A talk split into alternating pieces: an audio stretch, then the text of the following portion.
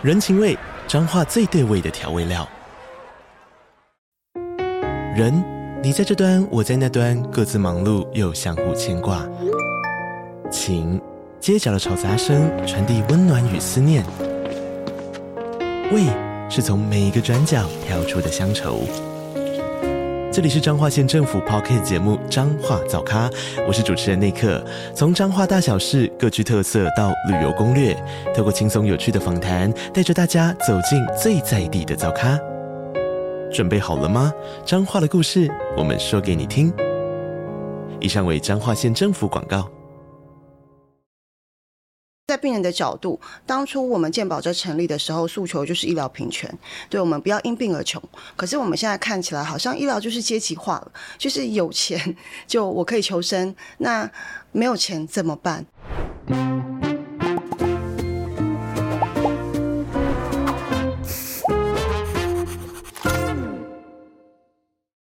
我是贝吉贝，我是吉娃娃，欢迎收看《匪夷所思》啊。那今天阿姨想知道，我们今天是跟台中市呼吸道健康促进协会合作的啊，我们要特别来谈一谈肺癌的这个健保给付的问题哈。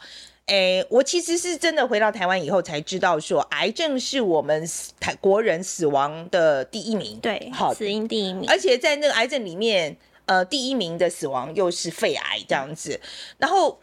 我其实到我这个年纪啊，我觉得我其实都有朋友是因为癌症过世的，所以我我当然会担心就是癌症啊，然后我将来有没有钱付这个东西啊？就是我当然会想这个东西。不过吉娃娃像你们这么年轻，会想这些事吗？嗯，其实我可能也会担心，说我以后如果生了重病的话，可能就是医药费会很贵这件事情。因为像比如说像癌症，其实可能身边或多或少有人得过嘛，那就会听到说那个化疗的费用其实都还蛮昂贵的。然后像我之前自己有一个经验，就是我大学的时候其实是有摔断过手，然后那时候那个手里面就要装那个钢板，医疗钢板去固定它嘛。那那时候。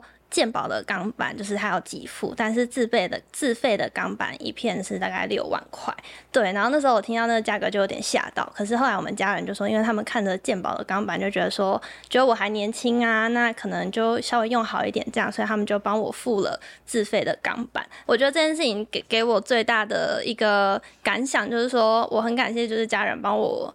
有办法帮我有这个能力帮我付这个钱，让我接受比较好的医疗，然后包括那时候可能止痛药，因为真的很痛，然后就是我还自费打了一千。呃，一针两千块的止痛针，然后我就想到，如果就是没有能力负担的，他可能就真的要忍受这样的痛苦啊，然后只能在健保的剂量下去帮他止痛，然后可能呃也不能接受到比较品质好一点的治疗，或是使用到这些器材什么的。就那时候真的觉得说，虽然我们有健保，但是在健保支出下，可能还是会有不同的区分吗？这样子就印象蛮深刻的。嗯，而且我觉得哦，这个鸡娃娃这个例子还是没有生命危险的时候，我觉得很多人是在面临有生命危险的时候，然后还要有还有这种抉择，我我其实真的觉得蛮不人道的。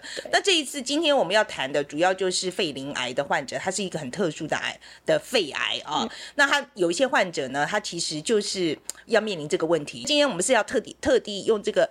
肺鳞癌的患者的这个情况，我们来谈谈我们健保里面不合理的地方。Alright，好了，那我们请问两两两位专家，我请那个吉娃娃来跟我们做一个简历。好，那今天请到两位专家，一位是夏德春主任，那他是中国医药大学附设医院的重症治疗中心的主任，那本身也是肺癌的权威，然后他本身也是台中市呼吸道健康促进协会的理事长，所以他今天会来跟我们谈谈，说他在临床上看到病友的状况是如何。那另外一位专家马银金就是 Megan，那他是台湾癌症基金会的执行总监。那台湾癌症基金会本身就是长期在关注癌症病友的治疗状况，还有他们的一些权益。那他今天会来谈谈说，肺鳞癌的病友他们在健保给付方面遇到什么样子的困境。好，来我们来看看两位是怎么说的。今天请两位来跟我们谈谈这个是肺鳞癌哦。那请两位先跟我们的观众打个招呼。主持人、各位朋友，大家好，我是中国医药大学附设医院的夏德春医师，很高兴能够在这里跟大家见面。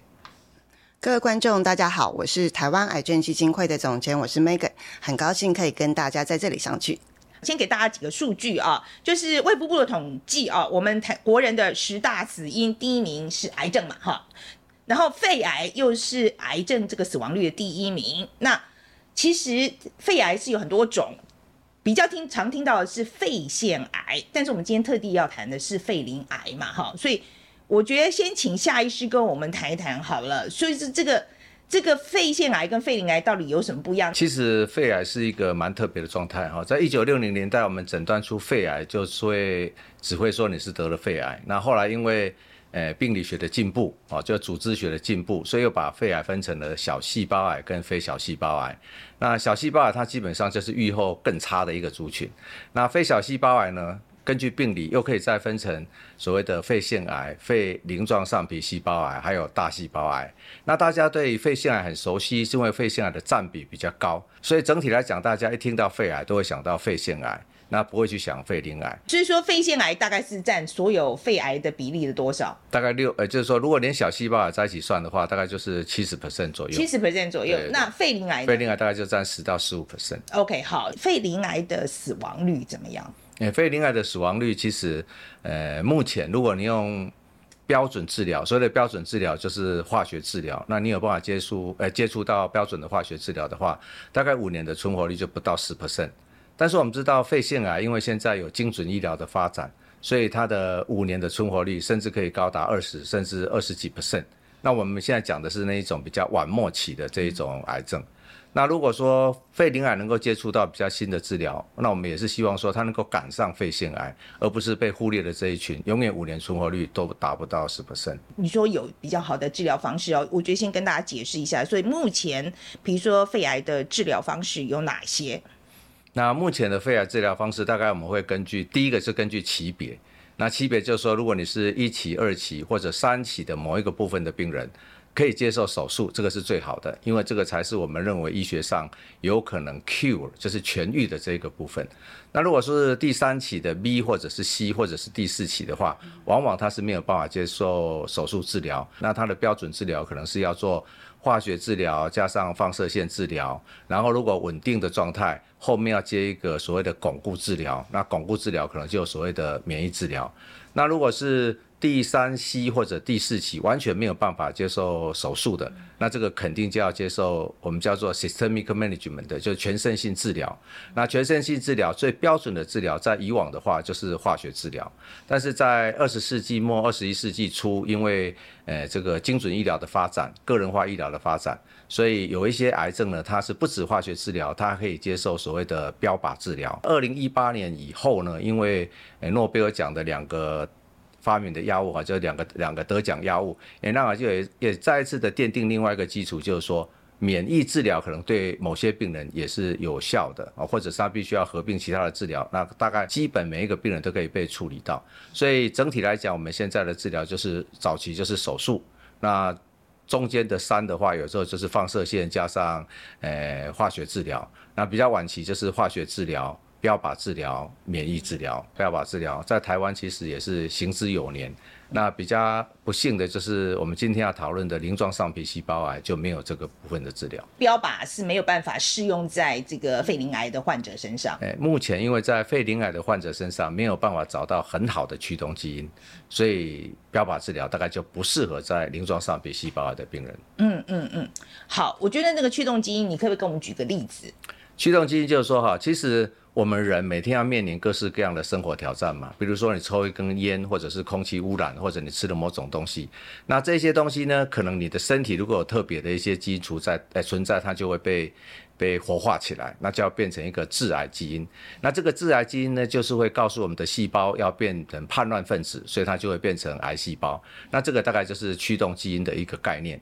可是问题是我们人体不是只有一种基因呐、它还有很多的基因，下游基因会去帮忙这个驱动基因。所以如果很简单的概念来讲的话，就像是一台巴士上面。那开车的这个司机就是驱动基因，后面坐的这一些乘客就是 passenger gene，就是所谓的这个乘客基因。那如果我们使用标靶治疗，我们要针对的主题是那个开车的司机，嗯嗯，那这个就是驱动基因的概念。你要把那个司机干掉，这台巴士才会停掉。嗯，那你把那些杂七杂八的小基因干掉，那这个车还是继续再往前开。OK，那这样就很清楚了。好。那肺鳞癌为什么就是我们找不到这个司机？所以原因就是说，肺鳞癌的致癌机转可能比肺腺癌更加的复杂，也就是说，它可能还有其他奇奇怪怪的基因合并在一起去做这个判断的动作，而不是只有单纯的一个一个驱动基因。所以肺鳞癌到现在就没有办法找到很好的这个标靶治疗的药物。那所以肺鳞癌，那那这个标靶没办法治好了，就是这个治治疗效果不好，那要用什么方法治？那如果回到我们最标准的治疗，就所谓的 standard of care 的话，那在台湾目前的现况，当然就是化学治疗。那有一部分的病人，如果为了解除症状等等的，可能再加上一些放射线治疗，但是基本上他们就是反应率就是没有办法像肺腺癌有标靶治疗这么好的反应。那更好的话，大概就是使用化学治疗再加上免疫治疗。哦，那为什么需要加上免疫治疗哈？因为我们刚刚提到，它可能就是有各式各样的基因太多了。那免疫治疗的好处就是。可以把我们身体的警察细胞，就是所谓的 T 细胞活化起来。那这些被活化起来的 T 细胞，如果你坏人献出来的踪影越多，它可能越容易去攻击它。所以灵癌它可能是标靶治疗没有办法有很好的药物，但是在免疫治疗上面或许能够展展现一些特别的长处。嗯嗯嗯。所以好，我现在讲说免疫系免疫治疗方法的话，就是说坏人虽然很多，但是我们的打回去的力量，这个我们警察也很多。对不对？就是我们增加警察的，增加警力，我们身体的警力这样子。就是说，所以说，免疫治疗对于肺鳞癌的病病患来讲，应该会，你觉得会比较有效？呃，条件上来讲的话，应该是会比较有效。哦，但是重点是你要让那些癌细胞能够现出踪影嘛。哦，所以。原则上，单打一种免疫治疗是可以接受的，但是它是有一些条件。那这个条件也是我们台湾健保目前规范的一些条件。不过实际上，如果你有办法让敌人现出踪影的话，警察还是会发，还是会发出他的战力了。哦，所以如果说是合并治疗的话，其实对肺鳞癌的病人也是相当的有效。国际上对肺鳞癌是怎么治的？那我们国内又是怎么治的？那国际上目前的建议是免疫治疗再加上化学治疗。那这个是国际上的，呃，尤其是我们很在台湾的医生都很熟悉的一个叫做 NCCN Guideline。那这个 Guideline 就是美国的，呃，那个 Cancer Network 啊，就是癌症的那个网网络的一个 Guideline。那这个概念的话，大概是全世界的医生都会遵循的一个一个标准的一个指引了哈。那台湾的话，因为受限于健保的关系，所以我们健保对要使用这样子的治疗，它有很多的局限性，而且台湾也不允许合并治疗，然后那你一定是单一治疗，而且这个单一治疗的条件是比较严苛一点，因为这样子的局限，所以它的表现就不会像我们看到的国际的临床研究的结果那么的亮眼。嗯，我们有没有数据？可以引用。你单用化疗的病人，五年的存活率就是不到十 percent。我们讲的是肺鳞癌了，但是如果你能够化学治疗再加上免疫治疗的话，你就可以跳高到接呃接近二十 percent 啊，大概就是就两个在在差在五年的存活率上面，单用跟混合治疗就会相差两倍。嗯，那差很多啊。那我们差非常多啊。那我们为什么不用呢？就你说差一倍的话，我们为什么不用？其实。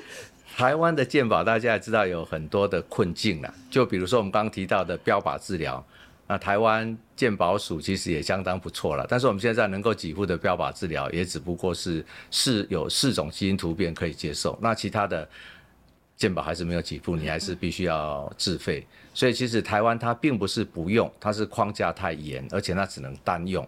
那我们知道有一些。中低表达，也就是有一些特殊蛋白质，我们叫 PD-L1 的一个蛋白质，它的表达度如果是中低表达的这些病人的话，其实它还是必须要混合化学治疗，效果才会比较好。那单用的效果呢？当然单比化疗来讲还是比较好了，不过还是比不上混合性的治疗。所以台湾并不是不用，是因为第一个是健保的结构，那第二个的话呢，就是其实这些药物目前来讲价钱还是蛮高的了。哦，所以很多病人呢，他大概没有办法去负担这样子的一个经济上的一个负担。我们目前肺鳞癌的患者，在我们现在的制度里面可以拿到什么？在真实的世界里面，如果在健保的给付条件之下的话，如果他确定 PDL one 是大于等于五十 percent，也就是说他必须要高表达，那我们是可以申请健保用药，但是他只能够只能够单用。只能够单用啊，这是第一个框架。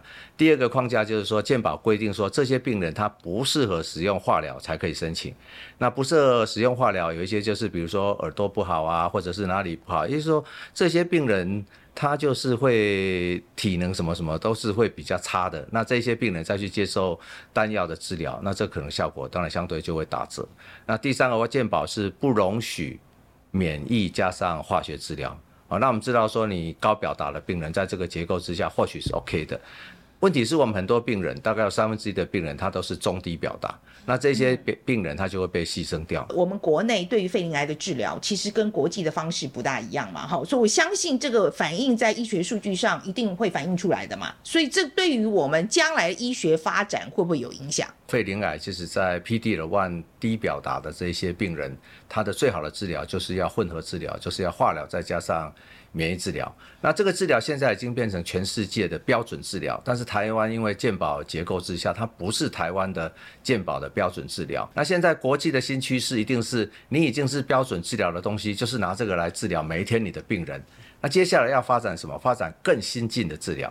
那更新进的治疗就是又一波的新的临床实验，也就是有新的一些免疫治疗的模式，或者是合并一些，比如说特殊基因突变的病人，是不是要再加上这一些免疫治疗等等的？那台湾也因为这样子的结构，有可能就会造成我们下一波的临床实验的病人没有办法很顺利的去收案。那就比如说我们就没有办法有很好的经验，然后去接轨国际上的这一些治疗。你以一个医生的角度，你看到病人这个样子，那你知道有的治，但是你不能给，你可不可以跟我们讲讲？就是说你从医生的角度来看，你的心情怎么样，好不好？对，因为在真实世界的话，其实依照健保，如果不能给药的话，我们当然是会跟病人讨论嘛。比如说你有这样子很好的一个组合，那临床研究有这样子的数字，那我们台湾的五大癌症跟癌症相关的学会也是建议可以这样子来使用。那它的好处大概会到什么样的阶段？我是会把这个 information，把这个讯息，就会跟病人稍微讨论一下。但是最后病人面临的就是经济上的问题了，哦，所以当然以一个医生的角度来讲的话，如果这类的病人你多给他一个机会，那他可能就会得到我们刚刚所讲的那个预后比较好的一个一个结果嘛。所以站在医生的角度，能够帮忙的就尽量帮忙了。那幸好我们台湾的医疗界算是还蛮争气，蛮争气，就是说我们在以往有很多的临床实验。也可以帮病人争取到一些，比如说进入临床实验可以免费的去接受这样子的治疗了啊。所以现在站在医生的角度是，呃，只能够说心酸嘛，但是我们也不能够，哎，对，毫无限制的，或者是说去违反健保的法规啊。比如说最近我就有一个病人，他是七十九岁的时候被诊断是肺鳞癌，那当时认为说他是可以开刀，他就开了。那到了今年他已经是八十三岁。那再来看的时候，他已经肺对肺转移非常的厉害。那重点就是说，他有没有接受过标准治疗？有，他手术做完了，但是呢，还不到五年他就复发，而且变成是第四期。问题是，他现在已经是八十三岁，那他没有办法去接受免疫治疗。如果单纯只使用化学治疗的话，那对这个病人来讲，他就是压力非常大，因为他可能肾功能、肝功能、造血功能都会受到很大的影响，或者是是说他这些功能的储存。储备的战斗力已经是比较差，那如果他能够有免疫治疗的话，可能对他来讲又是另外一个新的开始。因为他民国，诶、欸，他七十九岁的时候被诊断，他都愿意去开刀，而且顺利。他现在还在一个，呃、这个宗教团体里面担任一个很重要的角色嘛。那如果说后续的治疗他能够做的话，那他大概对他的人生来讲就不会是马上终止，那他会在，呃、对社会上还是有其他的贡献。这个，呃，跟。健保署就是卫福部反映有没有用？那，其实我觉得台湾的健保是很好的制度了啊，比如说我们现在的少数基因突变必须要去找特殊的基因才能够给付嘛。那前几天我看那个那个施署长也已经有提到说，明年或许就会开放。NGS 就次世代基因定序，那会帮我们的台湾的病人找到更多的特殊的基因突变，它就有相对应的药可以去使用嘛。所以其实台湾的健保署它并不是跟它反映没有用，我觉得我们最大的问题是健保的结构跟经济上的一些负担嘛。啊，他如果精算过以后，好好跟。呃，健保署沟通其实还是有用，只是速度有时候慢一点。我相信这个马总监应该很有经验，那等一下可以跟我们讲一下。好了，那我们来跟 Megan 谈一谈，同样是得肺癌，为什么这个不公平待遇？嗯，跟大家先讲一讲，以病人角度来看，嗯，他现在的状况是不是看起来很不公平？是。那呃，我先就整个健保体制来分析好了。过去健保就是是台湾的骄傲嘛，对，那各国称羡。但是这几年开始有很多的癌症病团纷纷提出来说，呃，病人他没有办法用到药。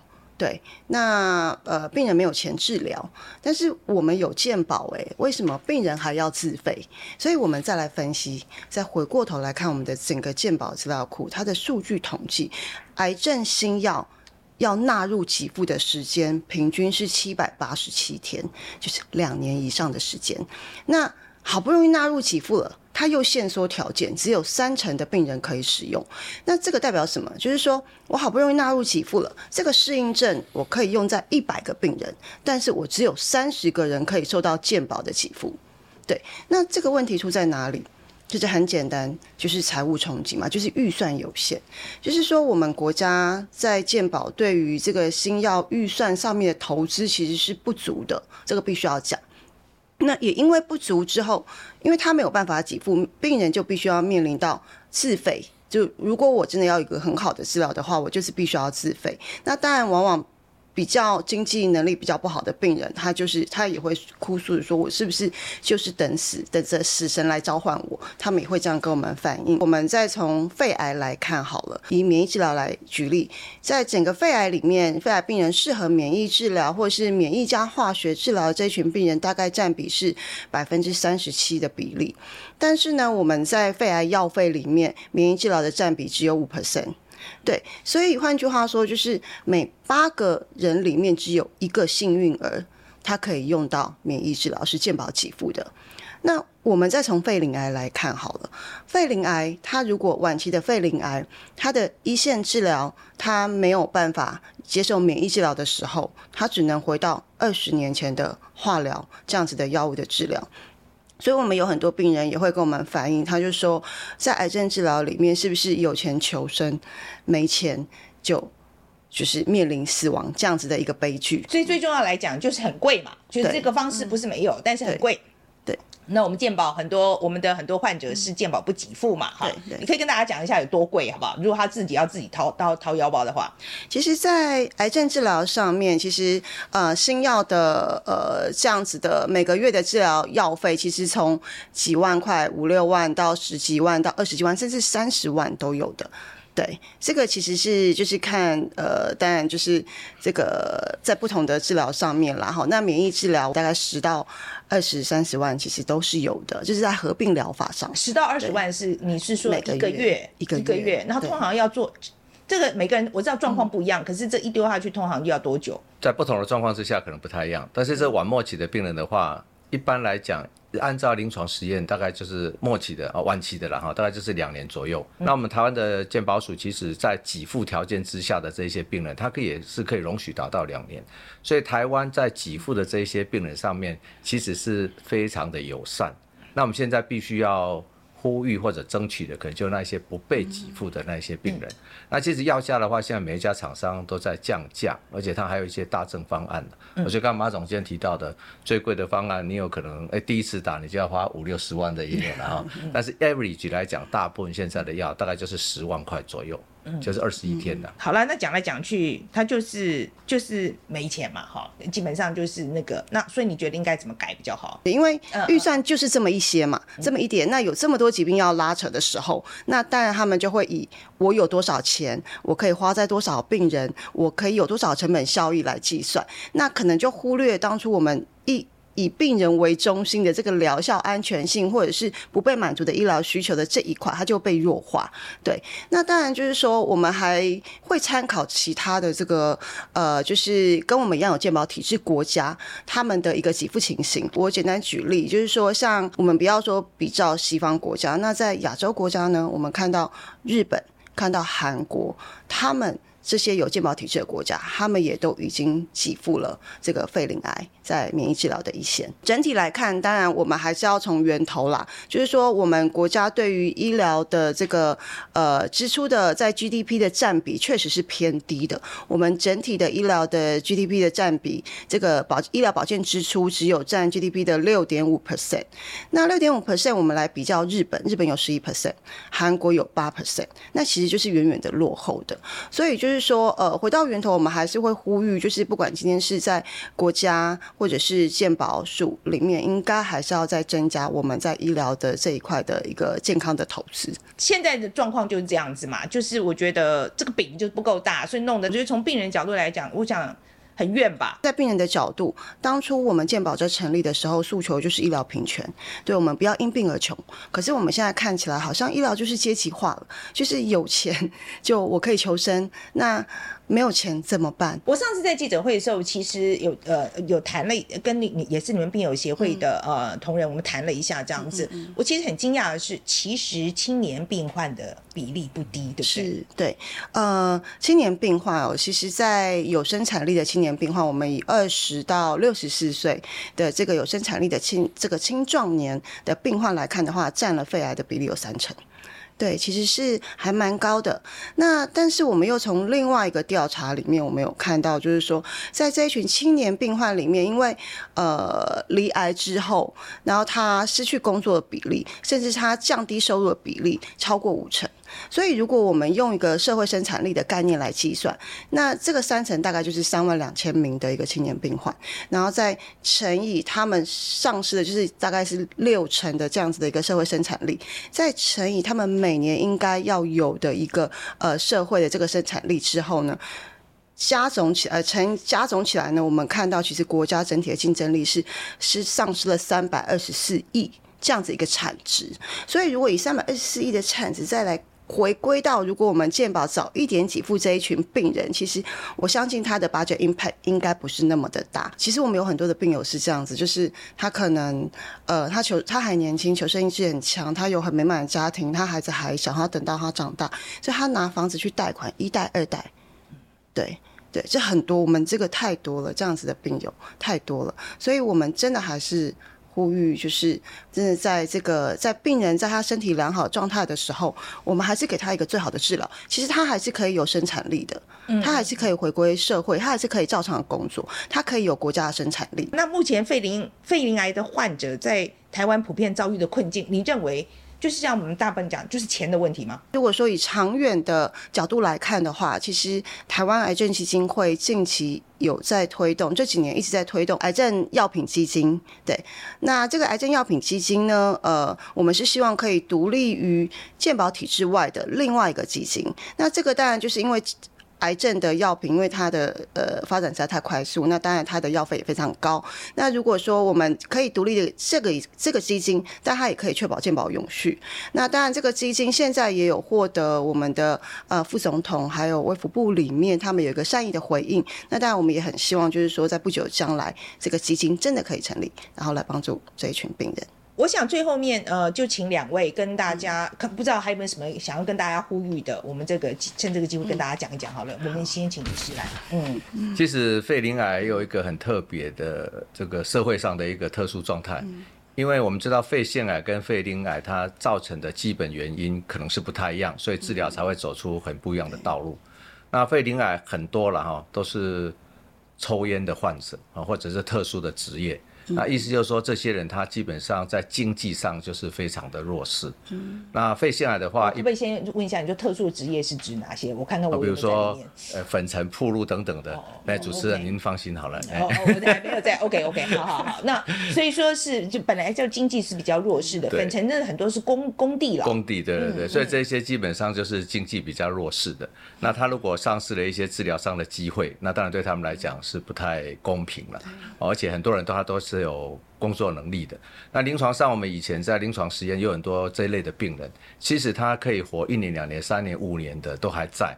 所以意思就是说，如果给他们这一群人一些机会的话，他不仅不会造成国家的负担，他自己还会帮国家创造一些产值嘛。那他的家庭还能够继续的在维持一段时间呢、啊？来，好，呃，那我还是希望可以回归到健保的本质，然后就是说，呃，他应该。就是不要让国人因病而贫，还有就是医疗平权的这个部分。所以我们在思考治疗的时候，应该还是要以病人为中心的一个角度来思考，呃，这个治疗的可近性，还有医疗不要阶级化。那当然，我们也希望说，这就是我们的有一个在药物有一个很好的一个健保。给付的这样体制，我们也可以接轨国际，让我们的整个就是病人，就是我们整个整体的医疗，或者是我们的社会生产力，我们还是可以维持一个稳定的一个发展。今天非常谢谢两位来跟我们谈谈这个问题。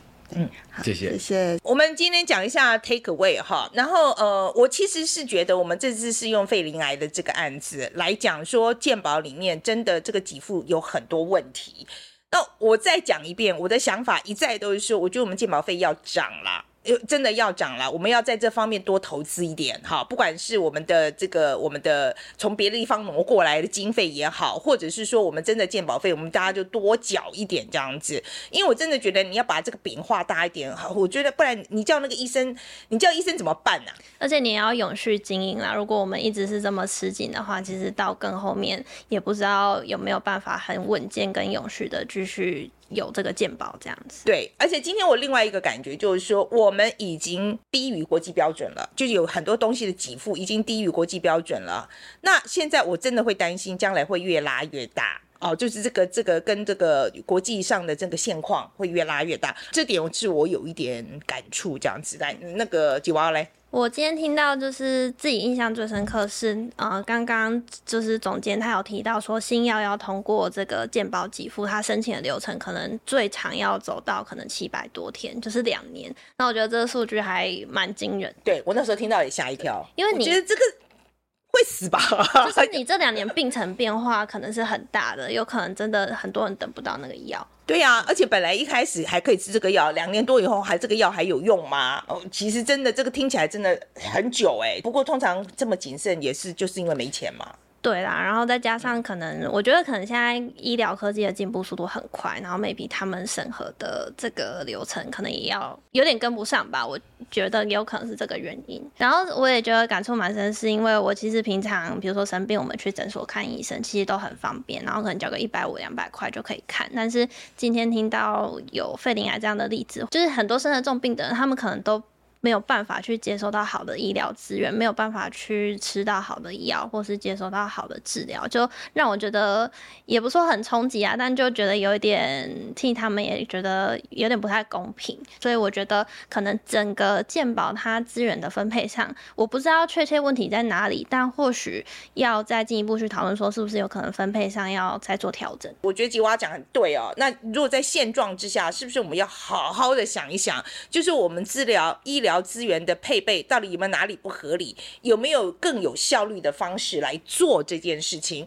呃，而且其实我其实这个问题跟很多很多很多专家谈到这个问题。我一直都觉得是民众很抗拒涨保费，涨保费，所以我们就卡在这里，就哪里都去不了这样子。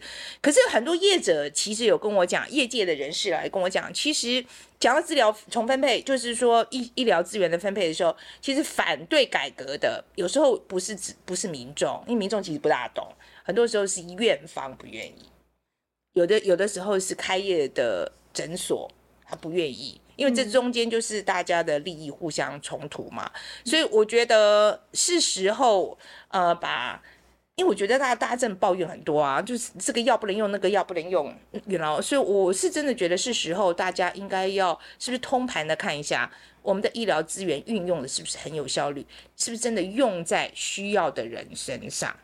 但我还是很感谢台湾有健保，真的，真的，真的，真的，不管怎么样，对对，不管怎么样，我们今天讲就是说啊，我就我不是说这个，我觉得这制度有些问题，但我基本上还是觉得，我跟美国的经验比起来，台湾的健保。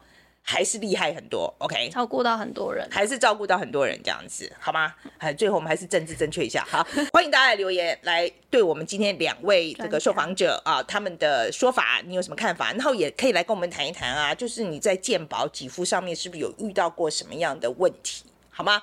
好，那如果喜欢我们的频道的话，应该要点赞、按赞、分享、抖内，谢谢大家。